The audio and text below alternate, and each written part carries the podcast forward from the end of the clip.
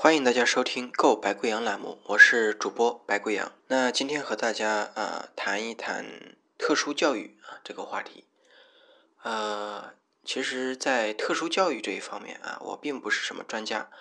啊。我现在想做的也就是呃算是科普吧，因为以前啊听说很多啊呃，因为以前也做过几年的特殊教育啊，听说过很多这个。啊，家长在刚遇到自己家里面有这种特殊儿童的时候，啊，会遭遇过骗子，啊，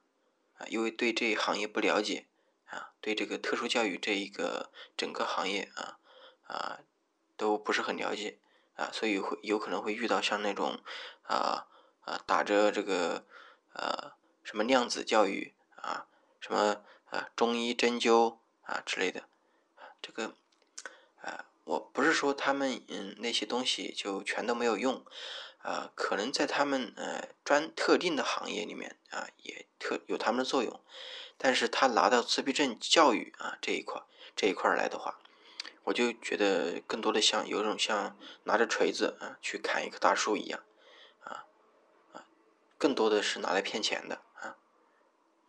嗯。之前啊，我也是啊参加过一个啊，像深圳南山啊那一次有一个嗯漫飞天使音乐会啊，那我和我同事是一起去的。那天呃晚上刚好有时间啊，他是我们呃机构啊协办啊，然后我们去酒店啊呃一楼啊被他们承包下来了，呃那主办方呢也是一个自闭症嗯孩子的妈妈。啊，那这个呃，现在已经是一个公众人物了啊！你在网上搜啊，钢琴公主啊，可以搜到他们。呃，他的全国巡演啊，当时就发生这么一个事情啊，呃，在嗯那些已经比较成功啊，算是在他们的这个人群当中算比较成功的，有一些自闭症孩子啊，起来讲述自己以前呃呃整个成长的经历啊。啊，办公司啊，做自己的培训机构啊，或者说呃，像古筝王子啊、钢琴公主啊，在呃发展自己的兴趣啊，成为呃公众人物，成为呃像呃呃这一方面的明星啊，然后在各个地方去巡演啊，底下有一个家长啊，当然邀请的嘉宾的话，大部分都是呃这一个专业，或者说是呃。家里面有特殊儿童啊，自特别是自闭症这一块的这个呃家长啊，看到了以后就特别的激动啊啊，当时就问了这个主办方啊，特别急切的要他们的联系方式啊，想让自己的孩子啊也呃加入进去啊啊，当时其实我蛮能理解他的这个呃这个这个情感啊。因为，嗯，在我之前做了几年自闭症啊，这个康复啊，我是做特教老师啊。当时我一直觉得啊，做特别是家里面，呃，生了个孩子啊，然后没多久啊，特别在两到三岁啊的时候啊，你发现原来他是嗯有自闭症，或者呃发现他有啊智力障碍啊这一方面的事情。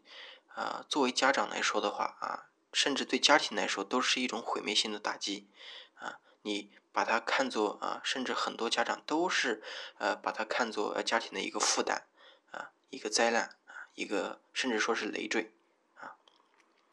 呃，那在看到这个晚会以后啊，原来我接触到呃的这个周围的人啊，就是当时这个在座的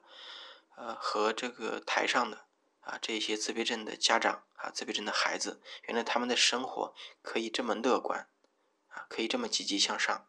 那其实给人一种呃呃非常深的感染力啊，非常深的感染啊，原来他们的生活也可以这么精彩，那其实自己好好想一下啊，是不是真的只有正常人啊，只有这个呃头脑聪明啊？身体健全的人才能把生活过得精彩嘞。仔细想一想啊，也不完全是啊。那么在特殊教育这一块的话，啊，嗯，我见到的啊，大概就分为这么几种啊，自我自己这个接触比较多的啊，其他的我不敢说啊，啊，我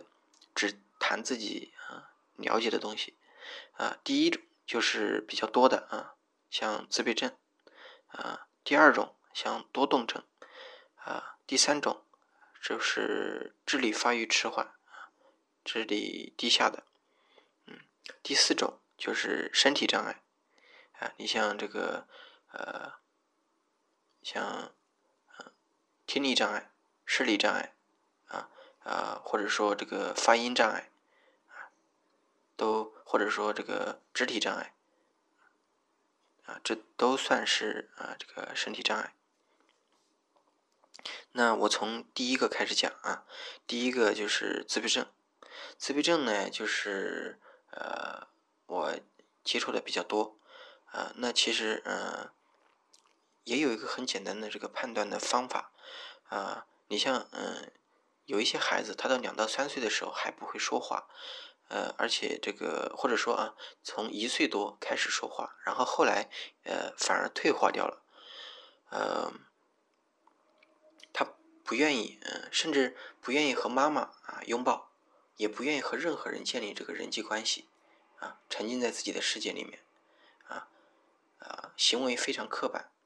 啊会喜欢那种呃比较圆的呃或者那种小物件儿啊，他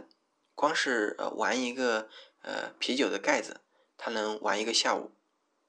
嗯，属于这种呃情况的话，那嗯很大程度上啊就可能嗯为自闭症了，呃，当然呃它是有首先它是有药物可以干预的。啊，你像有一些自闭症孩子，他有啊自伤啊或者情绪不稳定的这个啊情况啊啊，是通过呃你像神经的这个抑制剂啊，是可以让他平稳下来啊，这个是基础啊，呃，亦或者说他啊特别的内向，特别甚至有一种你感觉他似乎经常处于那种啊抑郁的状态。就是说，他哪怕不跟别人接触，他自己玩如果玩的很开心，啊，那也算是啊自闭症当中没有情、没有太多情绪的问题的一种，啊，那他如果你甚至感觉到他经常会呃呃类似于抑郁，啊，那其实也有这个药物的干预啊，有这个呃抗抑郁的药物啊，这是这也是基础，那保证在呃这一些。情绪啊，或者说生理上的基础啊，得到这个呃药物的干预情况下，那呃可以尝试着用呃 ABA，或者说呃阳光地板这一类的这个培训方法做干预啊，甚至是我自己的职业，嗯，感统老师，我大概的介绍一下，你像 ABA。ABA 的话就是应用行为分析啊疗法啊，这种疗法其实和呃我们心理学上面的化身啊啊他们的这种行为疗法啊嗯为起点为基础，呃把一把我们平时的这个孩子的行为问题，用一个比较新的或者说把一个复杂的问题啊复杂的这个呃知识或者说常识。或者说这个行为，把它分解成很小很小的这个呃片段，然后呃经过不断的重复啊，经过不断的重复，在呃课堂上或者说在游戏当中不断的去重复啊，然后达到虽然自闭症孩子啊他是啊几乎和外界的接触啊几乎没有，但是呃自闭症的程度的话也是有高有低。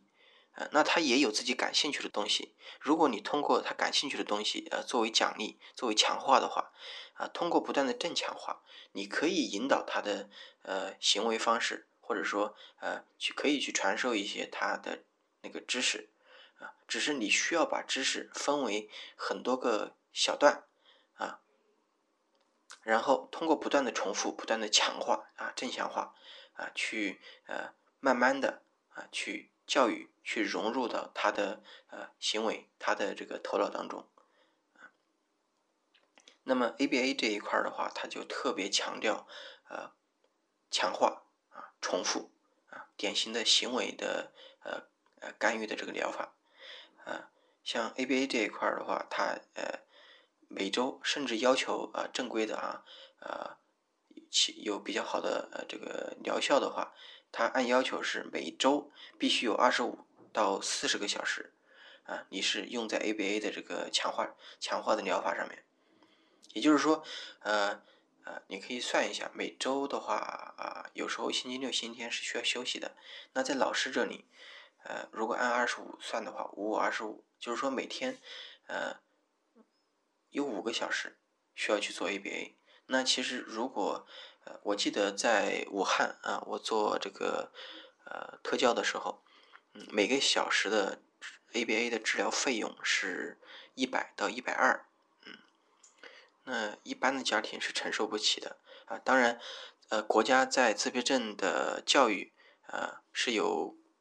学费上是有补贴的啊。但是，呃，如果每天五个小时的话啊，光靠在学校特教学校里面做融合教育啊，做呃 ABA 的这个强化教育的话，那其实一般的家庭是完全承受不起的。呃，那就需很需要家长的配合。一般呃，我接触到的啊，就是说呃，能在比较早就已经发现呃自闭症啊，自己孩子有自闭症这个呃情况的话，那些家长其实都是比较厉害，呃，在后呃在不断他自己也在不断的学习当中。那 ABA 其实他有好多家长运用的都比老师更好，呃，甚至有一些家长啊自己就辞掉了工作啊，专门去学 ABA 去学培训，然后啊给自己的孩子嗯。在日常生活当中融入到游戏当中，啊，去为他做训练，当然这个效果其实还是呃蛮显显著的啊，啊，有些孩子啊刚开始不会呃认红绿灯，啊，嗯，不会呃认澡堂，不会认公交站，啊，后来呃呃就通过不断的强化，啊，发现他其实嗯也可以慢慢的融入到这个生活当中。啊还有后面提到的这个，呃，阳光地板疗法，这个我在特殊教育系统当中的话，啊，其实接触的比较少，它也是属于一种比较先进的这个疗法。嗯，我刚才在呃录播课之前仔细呃呃看了一下这个疗法的这个核心的话，啊，也主要是啊通过啊这个他比较关注的是情感这一方面，啊情感的融合。就是说，呃，你比如说，当孩子，呃，在这里，呃，他玩自己的啤酒盖儿啊，或者说，呃，他单单的啊，就靠呃摆动自己的双手啊，就能让自己呃特别兴奋，啊，让自己特别的开心。那这个时候，嗯，你可以跟随着他，啊，跟着他一起去呃摇摆，啊，跟着他一起蹲在他旁边，呃，你找一个啤酒盖儿，你也表现出特别呃沉醉啊。这个表情，啊那他啊就很有可能啊对你产慢慢的对你产生兴趣啊，然后呃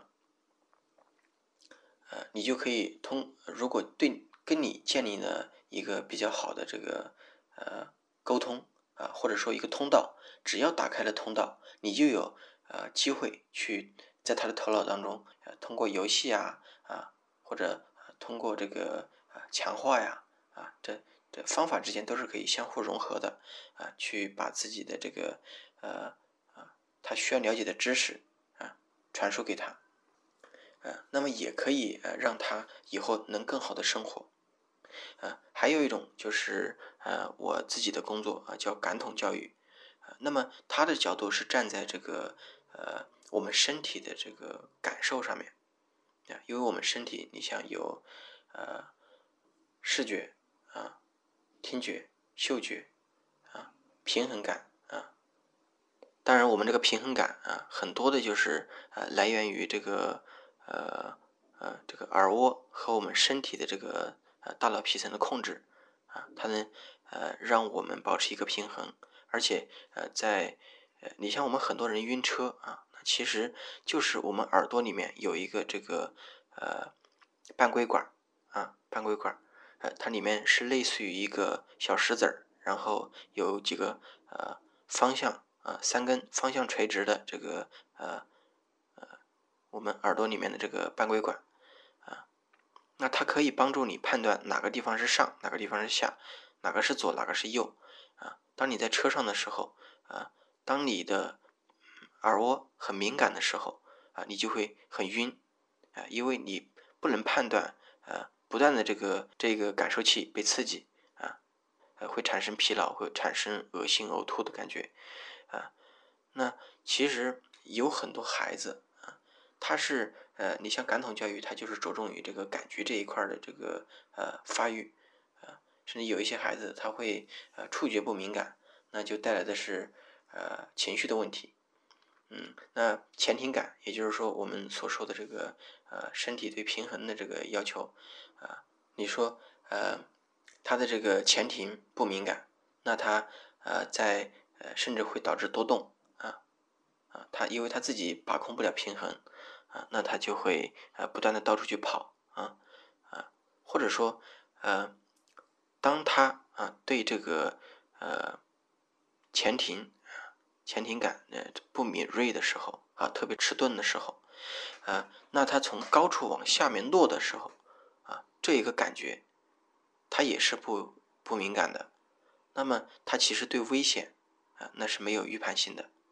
啊，有些孩子会爬得特别高，就完全不知道危险，啊，这样其实他本身也也这个很有隐患，啊，你经常我上课的时候，在以前在特教学校上课的时候，就有一些孩子过来的时候，啊，就发现他的手臂啊，啊，身体上啊，都是一些疤痕，就仅仅回去了一两天而已，啊，他就是对这个平衡啊完全掌控不了，或者是迟钝，或者是特别的敏锐。啊都是一件不好的事情，啊，或者这个呃触觉的敏感，嗯，有一些孩子就呃，他甚至这用呃用这个呃这个石头尖锐的石头去划自己的手，他都不会感觉到痛，那其实这个呃也是跟情绪有关系，那他不会感觉到这个呃拥抱和触摸带来的这个呃舒服的感觉。那他情感上的这个呃发育那是比较迟缓的，那感统就是着重于这一块儿，嗯，好，接下来我们看一下这个多动症。啊，多动症呢，其实呃它的表现呢更多的就是呃，当然也是和自闭症一样啊，它不能够学习啊，不能够。呃，专注于做一件事情，啊，叫注意力缺陷，啊，啊，但是如果特别兴奋的孩子啊，也是可以通过药物去干预的，啊，啊，那他来到这个特教学校的这个机会的话，啊，就比自闭症其实是呃少一些的，啊，因为当呃大多数的这个多动症如果不是特别呃严重的话，啊，通过这个兴奋抑制剂。啊，他是可以稳定下来，在教室里面坐着啊，并且去，呃呃，也可以啊去学习，只是学习的这个呃效率啊比其他人低一点，那么就需要家长的耐心啊，也可以呃通过嗯通过特殊教育的补课啊和对一些呃教育前的啊这一些日常生活的这一些呃知识去额外的做特殊教育啊融合教育。啊，也可以让他跟正常的孩子啊一起一起去学习，一起去上学，一起接受教育一样的教育啊。那还有一种啊，就是呃，我第二种就说的多动症啊，第三种就是智力低下。那这种孩子呢，就是呃呃，不知道大家有没有看过这个《阿甘正传》啊？他就属于那种呃，属于智力低下的啊，但他不属于完全的这个。呃，比较严重啊，它就属于仅仅是会影响到这个呃一般的这个社交或者工作啊。那如果太严重的话，呃，需要啊家长更多的耐心啊，需要这个教育机构不断的去呃强化啊，也许他一个月就能学会分辨啊红色和绿色。啊那这个时候，我们的这个呃眼光的话，就要把它呃纯粹的学习上面，呃的这个呃关注他的学习，关注他的逻辑思维的能力，啊这一方面的角度啊，就像正常的正常教育的角度上面啊，转移到啊更多的去培养他的情商。那其实我在这个呃，在我们的社会福利院里面，嗯呃很多的遇到啊这种呃。智力不是很高，但是啊，他的情商啊，其实也挺好。呃，那他跟你说话的时候啊，就是可以呃，你可以跟你保持很长时间。啊，如果你不问他这个数学，或者说这个特别深的这个知识上的问题，你会发现他跟你聊天还是挺顺畅的。那呃，哪怕他算不出来很很多的账啊，哪怕他啊，十一类的加减法都不会啊。他也可以有自己的工作，也可以啊呃跟别人很好的沟通啊，那他也可以有一个自己的人生，那你没必要强求说他非要达到一个很高的这个呃要求啊，当然也不现实啊。其实当遇到这样的这个呃人群的时候，嗯如果作为家长，作为老师啊。那更多的要求是转向啊，像情商的培育啊，他只要过好自己的一生啊，那其实没有什么问题。那呃，第四种啊，当然第三种说到这个智力智力障碍，呃，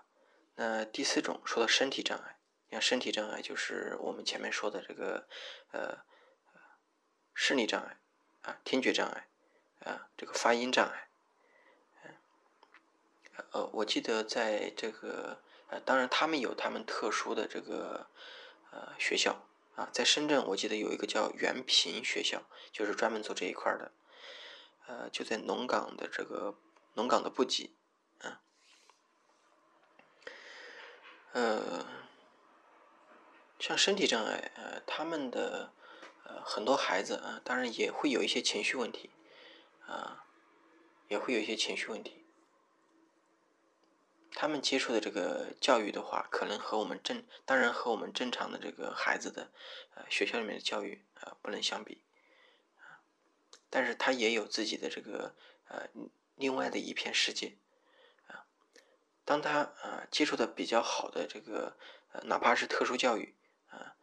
你像这现在的这个呃社会上面的观念啊，已经开始在改变了啊。我们之所以为什么呃之前就是呃会用一些特别难听的词，比如说这个呃残疾啊或者怎样的，呃现在就改成障碍这样的这样的说法了，这说明一个社会背景啊在改变，文化在呃提升，嗯更加文明了，甚至有一些地方啊甚至不说他们是障碍啊，比如说呃他的呃坐轮椅的。啊，你专门为他设置了一个呃轮椅的通道，啊啊，开车专门为呃这个呃有肢体障碍的，为他设设定了专门的这个呃车子，他还是可以通过他的哪怕这个腿不能使用啊不好使用，他通过手啊或者通过呃这其他的肢体部分也可以控制的很好的这样，或者说社会上的一些呃这个基础设施啊啊盲文。当他不能很好的看书的时候啊，有视力障碍啊，那么我们在呃公交上面啊，也可以听到啊标准的这个呃啊有一些方言，有普通话啊，有英文啊，它的发音啊也提醒提醒的很好的话，那么其实有这些呃身体上障碍的人，也可以在社会上面和正常人一样的生活。那么其实需要社会。啊，付出的更多，啊，那也可以让他生活的呃，嗯，更加的无障碍，啊，慢慢的这个观念在转化，啊，不是呃人啊身体上有障碍，而是社会啊对这些呃人的呃这个基础设施建设的不够完全而造成的障碍，啊，这是一个呃观念的转化。呃，那么最后说到这这个，其实，呃，主要的也是我想的比较多的一句话吧，呃，特别在遇到这个特殊教育的孩子的时候啊，千万不要绝望，因为，呃，并不是正常人啊，他的人生啊才会精彩。也许正是因为这些障碍，呃，因为你遇到这种情况了，反而在克服的过程当中啊，让你的人生啊更加的精彩。呃，那么如果呃有其他的这个呃想法啊，或者说你呃也是呃像特殊孩子啊，他的家长。在遇到这方面的问题，呃，有什么呃不是很清楚啊，或者说呃觉得呃我哪部分呃讲的可能不够完善啊，那么欢迎在评论区下方留言啊，我会呃尽可能的啊去回复所有的留言啊。那么啊这期节目就到这里，谢谢大家。